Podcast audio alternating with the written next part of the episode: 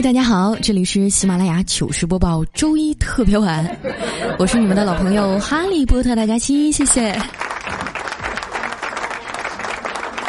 最近啊，好多人给我发私信啊，说你都二十多天没更新了，你是不是要辞职不干了呀？说实话，我一丁点辞职的想法都没有，纯粹就是懒。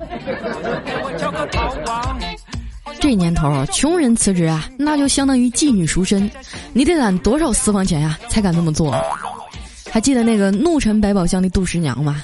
人家攒了那么大一箱子珠宝才敢辞职，你有吗？如果没有啊，那你不过是从怡红院跳到了百花楼，价格区别不大，做生那还不如做熟呢，对吧？起码老客户还方便伺候。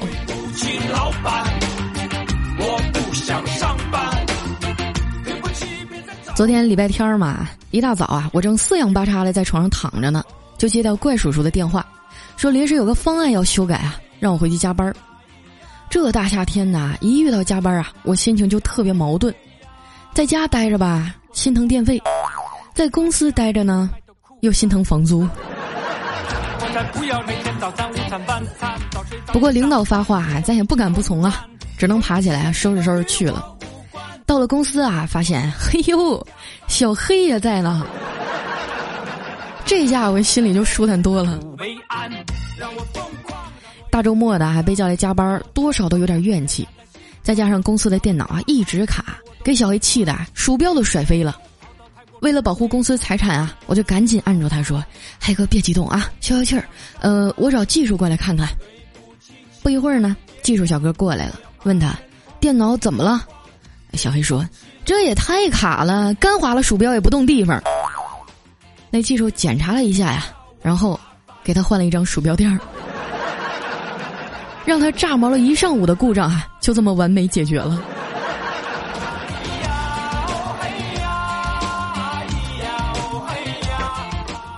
中午呢，我们在附近的小饭店啊点了几个菜，可能是累了吧，大伙都闷头吃饭不吭声。这时呢，小黑突然抬起头问我。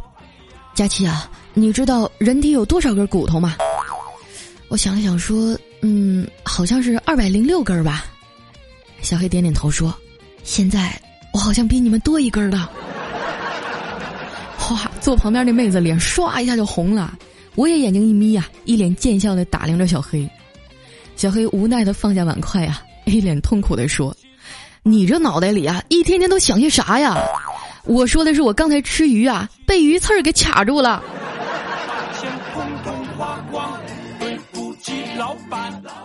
眼瞅着小黑的脸越憋越紫呀，我赶紧拉着他去医院的急诊。大夫鼓捣半天呀，才把刺儿拔出来。可是这刺儿啊扎的太深了，伤口呢有点肿胀发炎。大夫说呀，还得打两天消炎针。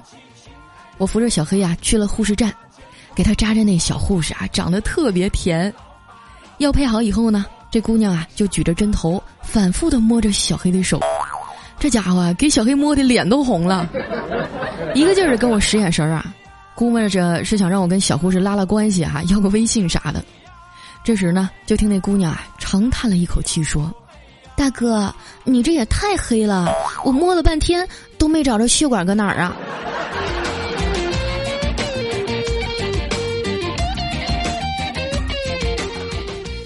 忙活了半天啊，可算是扎上了。中午没吃几口饭啊，就跑出来了。现在还真有点饿。我把小黑安顿好啊，就下楼去买点吃的。这附近呢有一家卖煎饼果子的啊，特正宗。我每次路过呢，都会买一个吃。可是走到他家门口啊，发现关门了。没办法啊，我就只能去旁边卖油条那家对付一口。这大夏天呐，他们家门口支个油锅，隔着两米多远啊，都能感受到热浪扑面。老板一边扒拉着锅里的油条啊，一边拿着毛巾擦汗。我不禁感慨啊，这些底层的劳动人民活得真辛苦啊！我还有什么资格去抱怨生活呢？趁着炸油条的功夫啊，我就跟店老板闲聊。我说：“哎，大哥啊，是不是今年生意不好做呀？旁边开了好几年的那家煎饼果子怎么关业了呢？”老板呀，憨厚地笑了笑，对我说：“他们家呀，每年这个时候都去马尔代夫度假。”你不知道吗？然后抬起头啊，望着天空，一脸向往地说：“过两天啊，我也该去巴厘岛了。你们谁都别拦着我，我要自个儿去冰箱里静一静。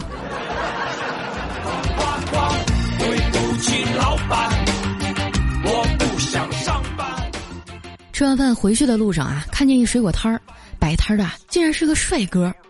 于是呢，我就决定啊，给我爸爸妈妈买点水果。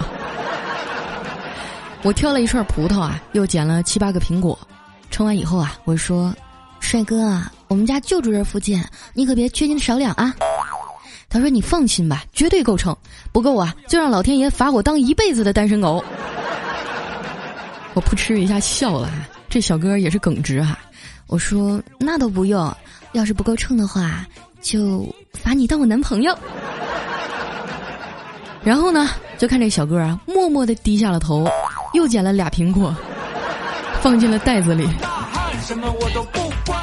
现在的男人啊，真是太肤浅了，为什么都看不到我微胖的外表下有趣的灵魂呢？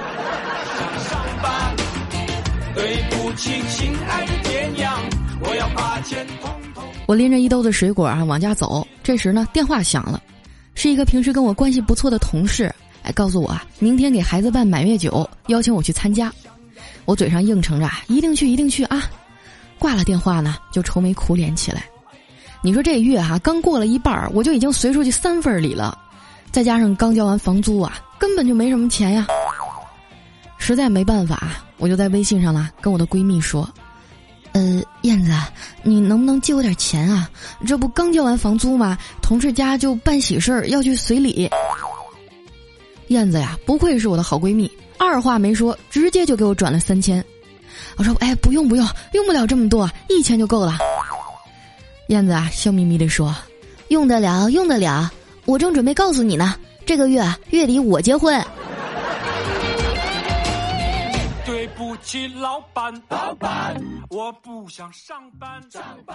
到家以后啊，老妈说今天我哥加班，让我去帮忙接下孩子。你说现在的孩子多幸福哈，想学啥都有班儿，什么游泳班、武术班、篮球班的哈，不像咱们小时候，一放暑假啥都没有，爸妈都上班，没人看着也担心啊。为了不让我啊养成成天在家看电视的坏习惯，我爸呢就教会了我打麻将、牌九。和斗地主，啊！现在我玩的老好了。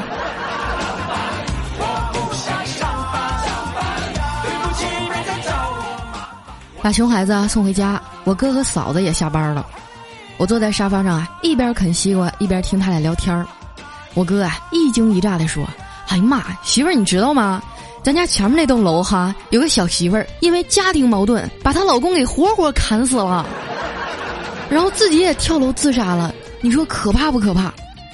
啊！我嫂子听了，一本正经的说：“现在的人啊，就是太容易冲动了，一言不合就拔刀，到最后还不是把自己搭进去了。和别人发生矛盾的时候啊，一定要冷静。”我刚想拍马屁啊，夸他说的真对呢，就听我嫂子啊接着说：“冷静下来啊，再好好想想，有没有什么杀人不留痕迹的方法呢？不一定要用刀啊。”那血溅三尺的也太可怕了！哇，这把我哥吓得呀！二十四度的空调房里汗如雨下呀！看我嫂子啊起身去厕所了，我就凑过去逗她：“哥，你也太怂了吧！堂堂七尺男儿汉，怎么能怕媳妇儿呢？”我哥啊梗着脖子嘴硬：“谁谁谁说我怕媳妇儿了？要不这样啊？”咱俩打个赌，你要是敢在我嫂子面前说“败家玩意儿”这四个字儿，我就替你接一个月孩子放学，怎么样？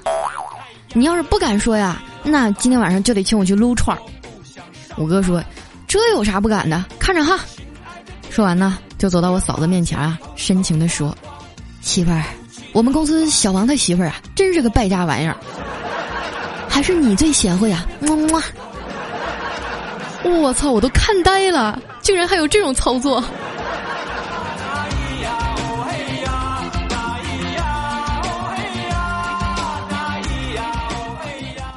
在我哥家蹭了一顿晚饭，我就悠哉悠哉的回来了。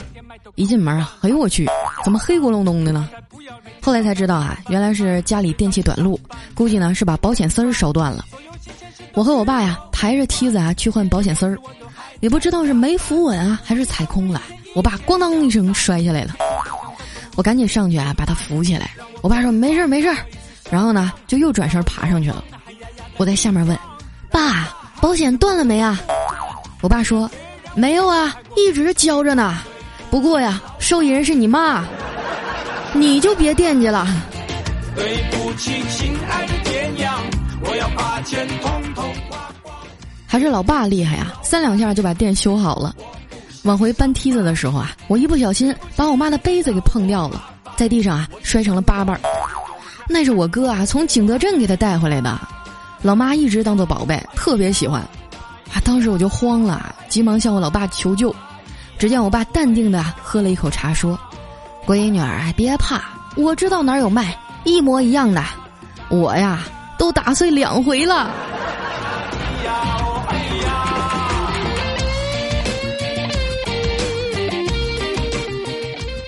过几天呢，要去苏州出差啊！我翻着衣柜里的衣服啊，看看穿哪件儿。穿这套正式点的西装，好像有点太严肃了。那穿这条花裙子呢，会不会有点太短啊？我站在镜子前啊，照来照去，把手机啊递给我妈说：“妈，我摆个 pose 啊，你帮我照照相。”拍完以后呢，我接过来一看，妈，你会不会找角度啊？你怎么把我的腿拍得像猪腿似的呀？我妈说：“你胡说，猪腿哪有这么粗啊？”朋友们再见，我要去找我的亲妈去了。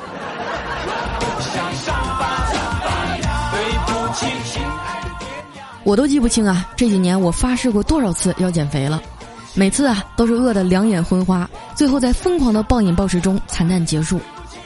那经常啊看到网上有人说：“姑娘。”等你瘦了以后呢，你就会发现啊，你的人生像开挂了一样。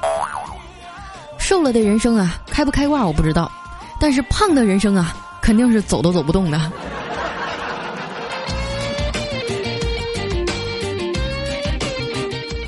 晚上呢，躺在床上睡不着啊，我就一条一条的翻微博和微信上啊，大家留言的消息。一到半夜呀，我这私信就炸了。全是各种空虚、寂寞、冷啊，又是感情危机，又是人生感悟的啊，逼逼叨叨的啊，比祥林嫂还磨叽，说了半天啊，还根本就不知道你说的是什么玩意儿。我建议你们啊，把自己半夜的胡言乱语都写在本上，第二天早上醒来看一遍，如果不尴尬，算我输好吗？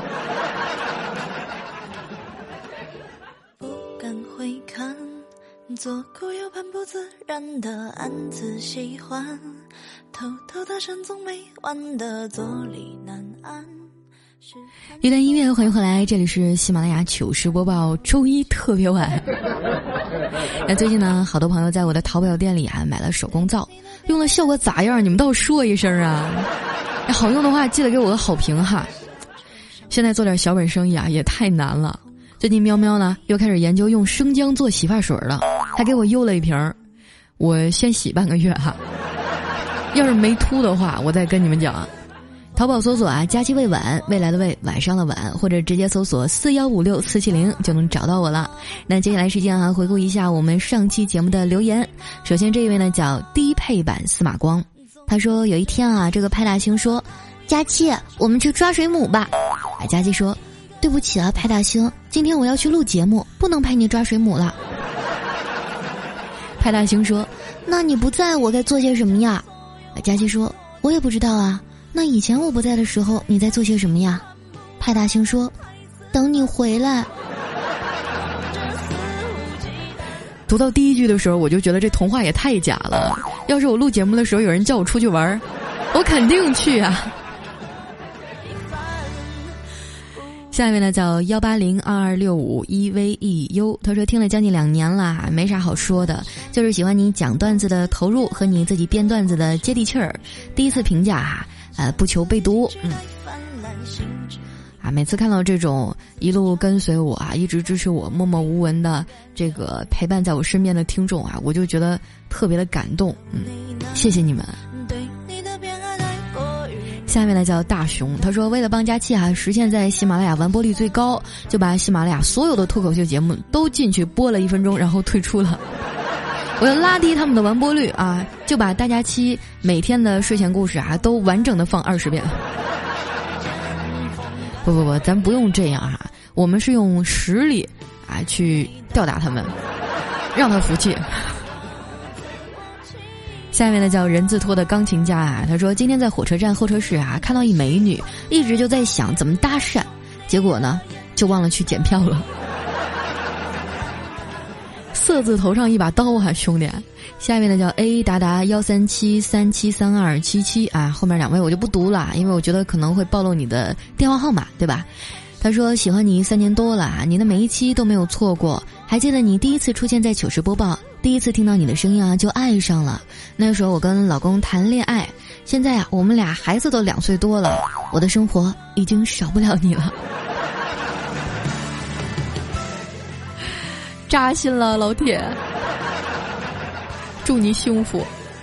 下面呢叫睿智的大白鲨，他说假期更新了，这是我今天晚上最大的安慰了。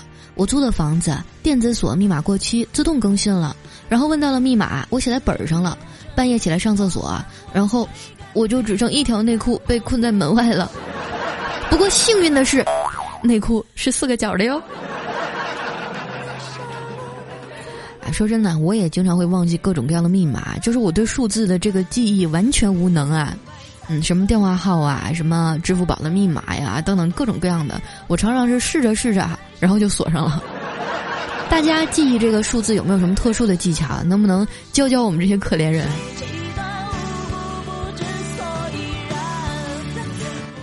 下一位呢叫记忆中的样子啊，他说佳期啊，我真的是越来越摸不透你的更新规律了。呃，这个我上次抢到前排还是在下午，然后我每天白天都看一下，睡觉前看一下。这次我刚看到，然后我就发现已经六百多楼了，不知道你还能不能看到我了。兄弟们，在后面顶我一下，让我上去好吗？哇，你确定？我的听众里可多都是单身狗了，都寂寞很久了。你确定让他们顶你一下？这个容易出事情的，我跟你讲。下一位呢叫兔女侠，她说：“佳期啊，觉得自己身体哪有小毛病啊？最好还是别百度。反正我每次百度完啊，都想先你一份遗嘱。有一次呢，我就看到百度上有人提问啊，怎么泡方便面？就有人回答说：先把方便面的面饼吞下去。”再吃调料包，再喝一碗开水，就会直接在你的肚子里泡好了。啊，你该不会直接照着做了吧？太可怕！有什么问题的话呢，还是需要去正规医院检查一下。毕竟网上的这些信息，你没有办法去判断它是否是真实可靠的啊！别病治不好，再给你耽误了是吧？甚至恶化，那就得不偿失了。下面呢叫老衲度假期，特说佳期啊，上周通过朋友才知道喜马拉雅，很庆幸在这里发现了你。这些天呢都在听你往期的节目，发现自己真的喜欢你了。我是黑龙江鹤岗的佳期，我想和你交朋友。那咱俩是老乡啊，我家七台河的。我记得以前啊就听过一句顺口溜：走南的闯北的，佳木斯的鹤岗的。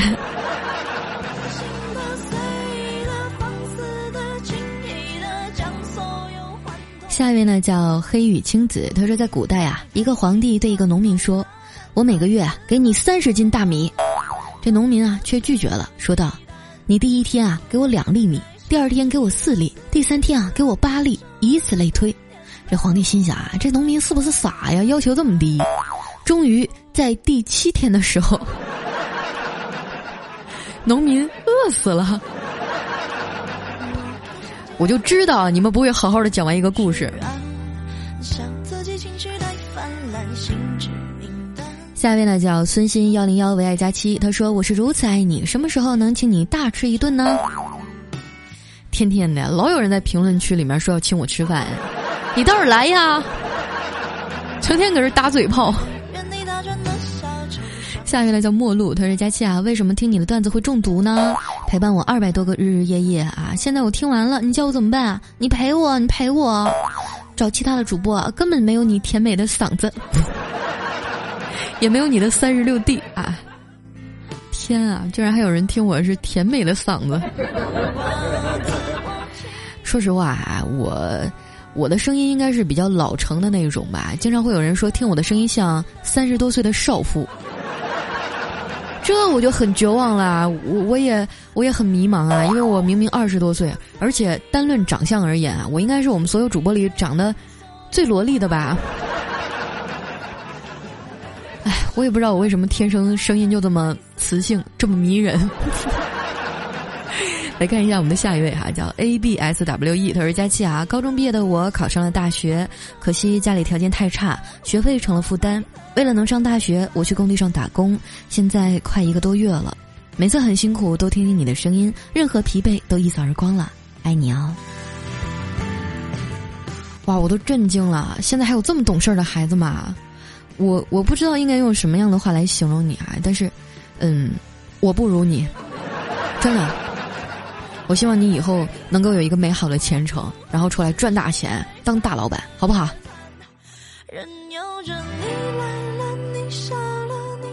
下一位呢叫高顺，他说：“佳期啊，我觉得你的节目广告做的很好啊，一点都不硬，柔软多汁儿，手感超好。每次呢都是在你提醒以后啊，我才会从大笑中醒悟。我操，刚才原来是广告啊！还有佳琪你好漂亮，好萌，声音好好听，好有才，段子好笑，身材又好。呵，我的良心好痛啊！其实我觉得关于我的美貌，我是非常自信的。不信你们去我的微博上看啊。安利一波啊！添加我的新浪微博和公众微信，搜索主播佳期啊，就能看到我的这个啊性感无无码高清写真照啊。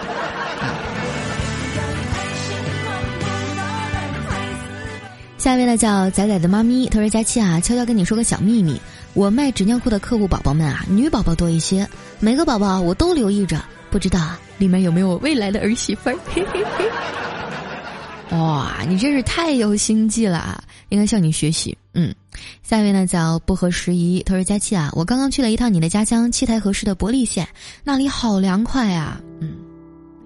确实啊，我今天跟我妈打电话的时候，我妈说家那边一点都不热，今天刚下了一场雨，外面就是很凉爽。哎呀，突然之间又好想回家呀。下一位呢叫慈悲猎人，他说佳琪啊，如果有一天你不做主播了，就来我这儿吧，我养你，只要有我一口方便面，就少不了你一口汤。虽然我听了很感动，但是你能不能盼我点好？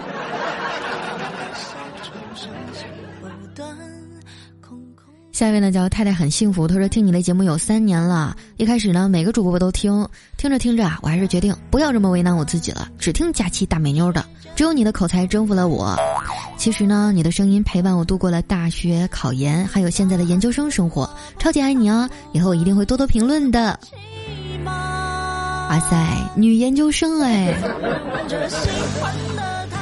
你别看我自己学习不咋地，但是我的听众们都可牛逼了，学习都可好了。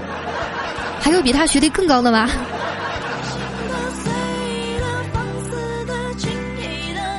下一位呢叫喵喵喵星人啦，他说我与烧烤啊只差一撮自然了。佳期啊，你要是下期评论没看到我，那那就说明说明我都已经成烧烤了。哎，下一位呢叫欲度此生，他说从前啊在深山上呢住着一位年轻的妇人。老公和儿子啊，先后在战争中死去，一直陪着他的呢，就只有一只黑猫。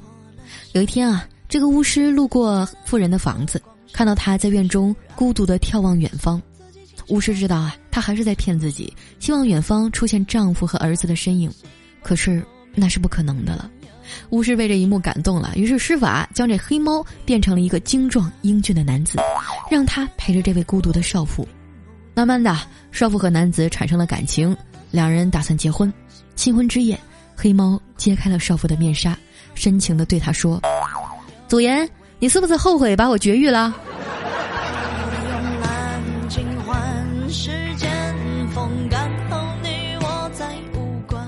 下面呢叫 xzx 某西，他说：“佳期啊，说到黄段子呢，我就只服仨人，一个是老郭，无论什么黄段子啊，都能说的一本正经。”第二个呢是小哥，无论是什么黄段子啊，都能说的清新脱俗。最后一个呀，就是你了，无论多么清新、多么正经的段子啊，我都能从里面听出黄黄的感觉。你咋这么厉害呢？谁说的呀？我什么时候讲黄段子了？我我说的那些都是正儿八经的、很文艺、很小清新的东西，是你们想歪了。什么是开车啊？什么是老司机？人家还是个孩子呢。下一位啊叫不良人佳期，他说在培训啊，因为队友被罚了一百个深蹲，看到佳期更新了，心里突然就好受了。佳期你最美了。哎呀，深蹲啊，其实我觉得年轻人多锻炼锻炼身体挺好的。我经常会劝我的一些这个年轻的朋友们啊，平时多做运动，尤其是女生啊，多做一下深蹲啊，男生呢多锻炼一下俯卧撑，听我的，肯定没错。下面呢叫幺七七三零六幺零 yxg 啊，他说听了佳琪姐姐快一年半了，我是个初中生，期末考试时啊每天都听你的节目，期末考试我考了班里的第十五名哦。哎呀，这我应该怎么说呢？反正节目听一遍就够了啊，千万不要重复播放啊，不要浪费时间。我觉得你下一次能考班级前五名，好不好？最后一位呢叫君莫笑，他说刷了好半天啊，想起树都没有音乐，就等着佳期来着。佳琪啊，你怎么这么贴心啊？鬼知道我经历了些什么啊！我压根儿就不希望自己的声音陪着你们刷牙和拉屎，好吗？你们就不能躺在床上好好的听吗？好了，那今天留言就先到这儿了。喜欢的朋友记得关注我的新浪微博和公众微信，搜索“主播佳期”。啊，那同时想支持我小店生意的朋友啊，可以淘宝搜索“佳期未晚”，未来的未，晚上的晚，或者直接搜索四幺五六四七零就能找到我了。那今天咱们节目就先到这儿，我们下周再见，拜拜。